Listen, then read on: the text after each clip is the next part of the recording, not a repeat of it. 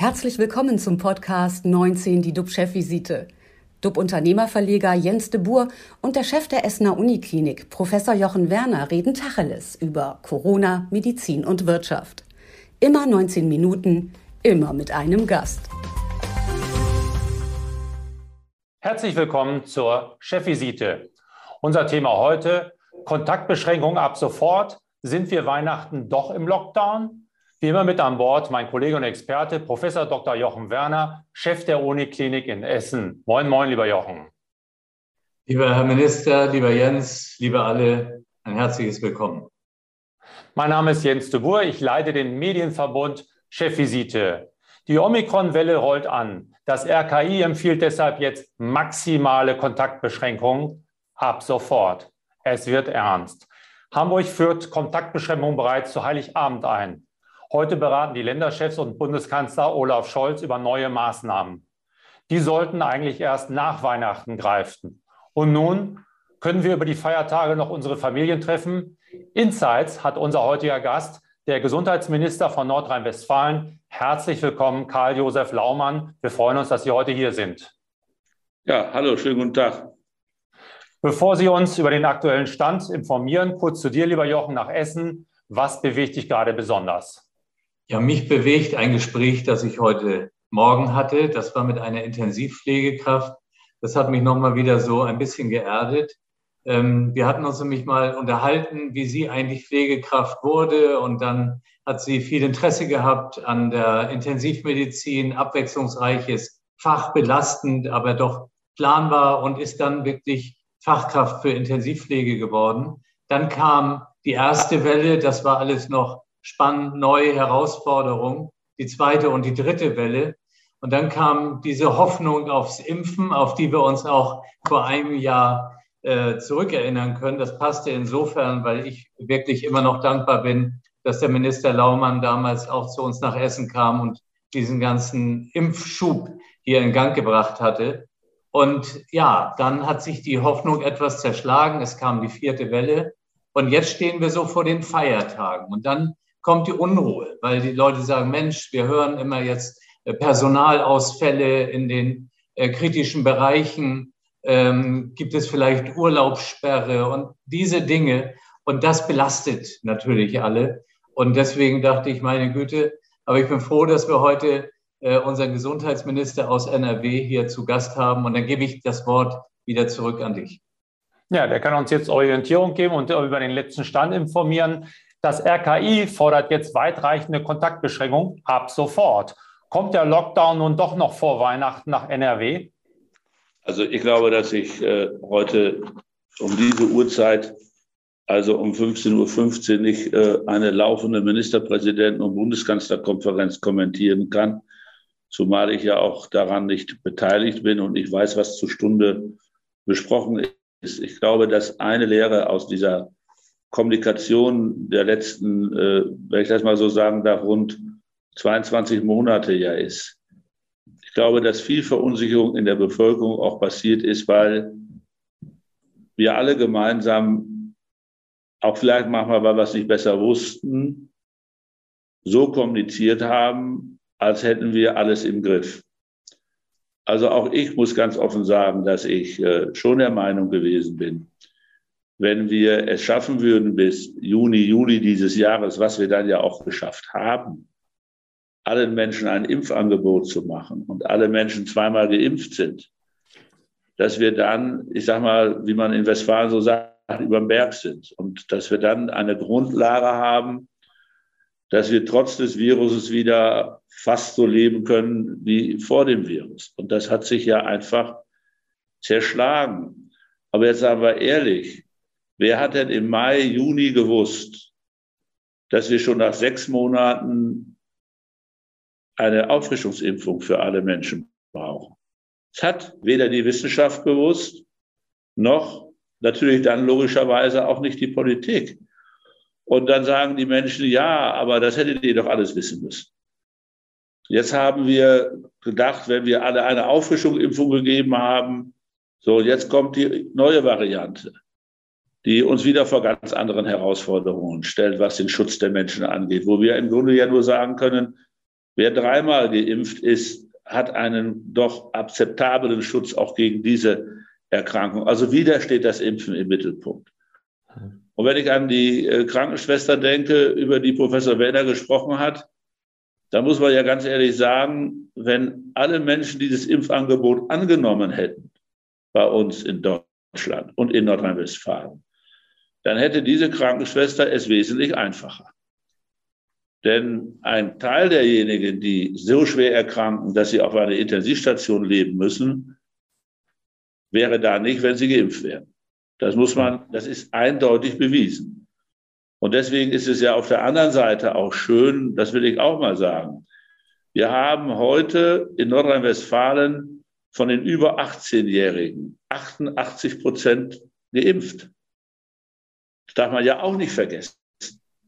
Und äh, deswegen sage ich mal, ja, wir sind in einer dynamischen Lage, wie wir so sagen. Aber vieles wissen wir einfach nicht. Und auch jetzt, was jetzt notwendig ist, ich meine, zwischen dem, was uns ein äh, Virologe Drosten und auf der anderen Seite der Virologe Strick sagen, liegen ja auch Unterschiede. Und wir Politiker sind in der Situation, wen glaubst du jetzt? Und welchen Weg gehst du jetzt?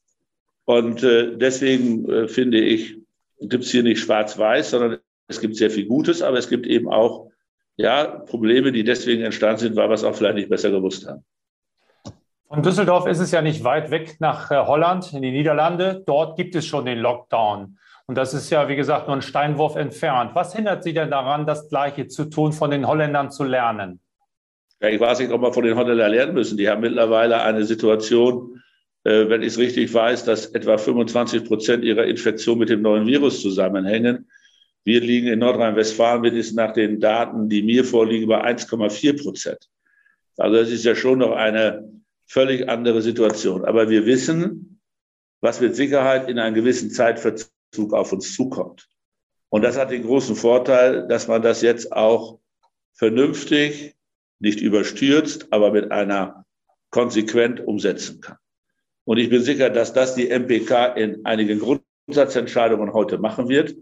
Die werden wir dann auch in Nordrhein-Westfalen umsetzen. Ich persönlich würde sagen, dass mir wichtig ist, ist egal, was die MPK beschließt, ich glaube, dass eine Maskenpflicht in Innenräumen vernünftig wäre, auch für Geimpfte, weil wir wissen, dass Geimpfte vor dem neuen Virus nicht so geschützt sind, wie das bei der Delta-Variante äh, der Fall war. Ich glaube, dass uns das erheblich äh, helfen wird. Wir haben in Nordrhein-Westfalen Diskos und Bar schon längst geschlossen. Das steht jetzt im MPK-Beschluss an, weil es anscheinend in anderen Bundesländern noch anders ist. Das haben wir schon vor 14 Tagen äh, gemacht, weil diese beiden Formen der äh, Freizeitgestaltung schon immer äh, auch ähm, uns doch eine Menge Infektionen gebracht haben. Die Frage der Großveranstaltungen ist im MPK-Entwurf äh, vorgesehen, sodass wir auch dort zu äh, erheblichen Begrenzungen kommen. Ja, und dass dann die Kontaktsperre, äh, dass man sich nur noch mit einer gewissen Anzahl, in Entwurf stehen zehn Menschen drin, dann erst ab den 28. Dezember gilt. Das, glaube ich, ist auch vertretbar. Denn ich sage Ihnen mal, ob sich die Familie jetzt in einem äh, Wohnzimmer trifft zum Essen oder ob sie dann in ein Restaurant ist, wenn die Abstände zwischen den Familien groß genug sind, da sehe ich jetzt auch nicht das große Problem äh, äh, drin, äh, was wir haben. Ich glaube auch im Übrigen, dass zwischen einer Kaffeetafel und ein Weihnachtsessen in einer Familie und einer Silvesterparty auch noch ein paar Unterschiede sind. Ihr Kabinettskollege Innenminister Herbert Reul rät dazu, Notvorräte anzulegen. Sollen wir jetzt die Supermärkte stürmen und auf welchen Zeitraum sollen wir uns dabei einstellen? Werden wir wieder Bilder von ja, Toilettenrollen sehen? Also ich würde jetzt, jetzt überhaupt zu keiner Panik äh, äh, raten, äh, sondern ich glaube schon, dass wir unsere Versorgungsstrukturen aufrechterhalten können. Und äh, natürlich kann natürlich auch eine Lieferkette dadurch in Probleme kommen, wenn zum Beispiel viele Lkw-Fahrer krank sind oder in Quarantäne sind. Das muss man ganz klar sehen. Aber ich würde jetzt nicht sagen, dass wir jetzt vor einer äh, Entwicklung stehen, die eine, eine Katastrophe bedeutet. Sich ein bisschen darauf einzustellen, dass auch vielleicht durch die neue Variante bestimmte Lieferketten nicht mehr funktionieren, das sehe ich auch so. Deswegen würde ich jetzt auch zum Beispiel meinen, dass unsere Krankenhäuser, unsere Arztpraxen auch gewisse Vorräte an Schutzbekleidung und Ähnliches haben sollten, äh, falls Lieferketten, die ja rund um die Erde gehen, äh, äh in, in, also es ist dann ganz gut, wenn man ein bisschen nah bei hat, so würde ich es mal äh, formulieren. Also Eier, Mehl, Nudeln sollten wir schon ein bisschen auf Vorrat haben. Kleiner Vorrat ist ja nicht verkehrt. Okay. Wie planen Sie denn persönlich Weihnachten? Bleiben Sie zu Hause? Ja, also gut, ich bin jetzt auch ein Typ, der Weihnachten noch nie weggefahren ist. Ich finde, Weihnachten gehört man nach Hause. Das kann aber auch jeder sehen, wie er will. Bei mir ist es so, äh, dass ich Weihnachten einfach da sein will, wo ich immer bin. Und Weihnachten hat für mich, wie die ganzen hohen Feiertagen, eben auch etwas dazu mit zu tun, dass ich einfach dann auch wirklich sehr gerne zu Hause bin, äh, in dem gleichen Dorf bin, wo ich seit 60 Jahren, 64 Jahren lebe. Da lebt meine Mutter noch, da leben meine Geschwister. Das ist ja ganz normal, dass man auch Weihnachten da gerne ist, bis hin zu der Frage, dass man auch ein Leben lang Weihnachten in die gleiche Kirche gegangen ist. Irgendwie hängt man dran. Mhm. Professor Jochen Werner und ich haben im Vorgespräch äh, gesagt, dass wir das Gefühl haben, dass es langsam ernst wird, dass man das Gefühl bekommt von Nachrichten aus dem Freundeskreis, Bekanntenkreis, dass da sich viel gerade bewegt. Teilen Sie diese Einschätzung? Ist die Lage ernst? Ja, natürlich. Also es ist doch ganz klar, wenn jetzt eine neue Variante auf uns zukommt, von der wir noch nicht alles wissen, dann ist das doch ganz logisch, dass das zumindest für einen Gesundheitsminister eine Situation ist, wo man genau hingucken muss, wo man nicht nervös werden darf, aber wo man auch Sorgen hat und besorgt hinguckt. Und ganz logisch ist ja, dass Menschen, die in der Bevölkerung sich damit beschäftigen, natürlich auch immer die Frage stellen, ja, warum wissen wir nicht mehr? So, jetzt müssen wir mal abschichten, was wir wissen. Und Professor Werner, der ja nun ein hervorragend ausgebildeter Mediziner ist, könnte es dann ja korrigieren, wenn ich was Falsches sage. Wir wissen sehr genau, dass dreimal Impfen uns eine gewisse Sicherheit vor diesem neuen Virus gibt. Der Bundesgesundheitsminister redet von 75 Prozent. Wir wissen, dass wenn man dreimal geimpft ist, die Krankheitsverläufe in der Regel beherrschbar sein werden. Das sind doch gute Nachrichten. Und deswegen ist doch ganz wichtig, dass wir zurzeit mit relativ starken Maßnahmen, wenn jemand sich mit diesem Virus infiziert, auch in seiner Umgebung Quarantäne machen, weil wir, ich sage mal, das Fortschreiten des Virus, was wir nicht verhindern werden, aber wir können es vielleicht, wir können es ganz sicherlich etwas abdämpfen in der Geschwindigkeit. Wir können den Zug abbremsen, bevor er im Bahnhof ankommt, wenn es das Virus und das Ziel der Bahnhof ist. Und gewinnen damit Zeit. Und mit dieser Zeit können wir mehr Menschen eine Drittimpfung geben. Das ist erstmal, finde ich, ein Ziel, was ich jetzt einfach habe, impfe, impfe, impfe. Und durch strenge Maßnahmen zu sehen, dass der Zug nicht so schnell auf den Bahnhof einrollt äh, und voll äh, das Virus sich ent entfalten kann. Das Zweite ist, diese Zeit gibt uns natürlich auch die Chance, dass wir über das Virus mehr wissen. Wissenschaft arbeitet Tag und Nacht und von Woche zu Woche wissen wir mehr. So, wir wissen jetzt ganz sicher, es ist ansteckender. Was die Krankheitsverläufe angeht, Professor Werner, glaube ich, können wir ganz sicher noch gar nicht sagen, ist das viel anders wie bei Delta. Seit heute Morgen weiß ich durch eine Schalte mit, mit Kindermedizinern, dass die Wahrscheinlichkeit, dass unsere Kinder besonders betroffen werden, sind, sich in England nicht bestätigt hat. In Afrika war es so, dass viele Kinder im Krankenhaus waren. Sie waren aber oft wegen anderen Krankheiten im Krankenhaus und hatten gleichzeitig äh, diese Infektion. Aber dass wir jetzt wegen der Infektion, das fand ich jetzt heute schon mal die beste Nachricht des Tages, dass ich jetzt doch denken kann, Kinder werden nicht besonders stärker betroffen sein äh, wie bei dem jetzigen Virus. So, das sind die Dinge, äh, die wir wissen. So, da muss man sich ja Gedanken machen. Also, wenn jetzt vielleicht es passieren sollte, dass ein gewisser Prozentsatz der Menschen gleichzeitig diese Krankheit hat, will das ja für ein Krankenhaus bedeuten, dass auch Menschen im Krankenhaus kommen mit anderen Erkrankungen, weil sie zum Beispiel eine Blinddarmoperation brauchen und haben gleichzeitig das Virus. Mhm. Was heißt das auf einer Normalstation? Das heißt, man kann nicht mehr drei Menschen in ein Zimmer legen. Man muss isolieren. Man muss, die Krankenschwester oder der Arzt muss sich jedes Mal vorher Schutzbekleidung anziehen, wieder aussieht, kostet alles Zeit. Mache ich mir ja Gedanken darüber, wie kriegen wir dann Versorgung gelöst. Und so gibt es ja einfach die, die ganzen Ketten, äh, die einen dann durch den Kopf gehen, wobei man ja nie dann heute Stand weiß, wie es kommen sollte, sondern wir können ja nur in Ländern schauen, wo das Virus stärker um sich gegriffen haben und welche Situation die haben, die eine vergleichbare Bevölkerungsstruktur haben wie wir. Und die Engländer haben ja nun mal, so unterschiedlich ist es ja nun auch nicht zu der Situation bei uns in Deutschland, von der Alterszusammensetzung und vielen anderen Dingen. Können so Sie denn in Warnung? Dem Ministerium an diese Sachen ran und arbeite das Schritt für Schritt ab. Letzte Frage. Können Sie denn in Warnung geben, dass wir die Schulen offen lassen können? Ja, ich will Ihnen mal eins sagen. Wenn wir die Schulen schließen, passiert doch erstmal Folgendes. Dass in der Woche viele Millionen Teste nicht mehr stattfinden. Es wird nirgendwo so viel getestet wie in den Schulen. Zweieinhalb Millionen Schüler, dreimal die Woche. So, wenn die Schulen zu haben, finden diese Teste nicht mehr statt und die Aufhellung, die damit zusammenhängt, habe ich nicht mehr. Sollte man auch mal bedenken. Hm. Ich habe festgestellt, dass wir nach den Sommerferien mehr infizierte Schüler hatten, wie wo die Schule wieder zwei, drei Wochen lief. Das heißt, die Kinder sind ja dadurch, dass die Schule schließt, nicht weg, sondern müssen ja auch irgendwo leben.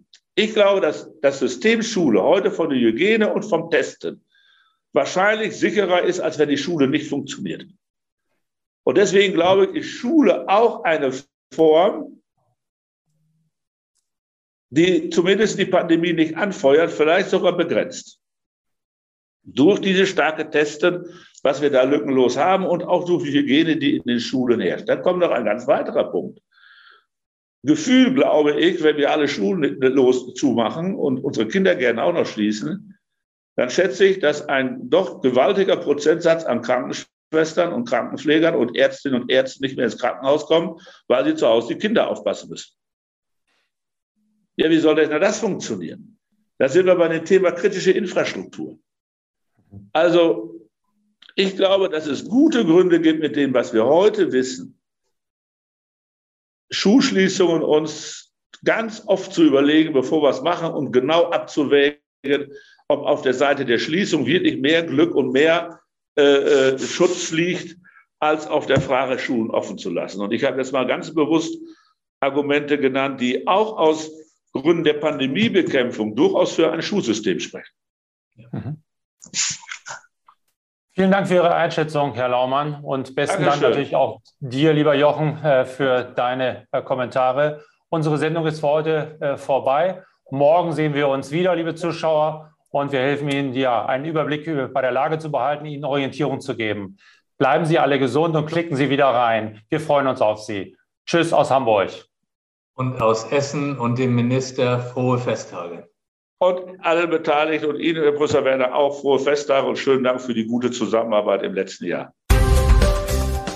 Das war 19 die DUB-Chefvisite als Podcast. Die Videos dazu gibt es auf watz.de und auf dub-magazin.de.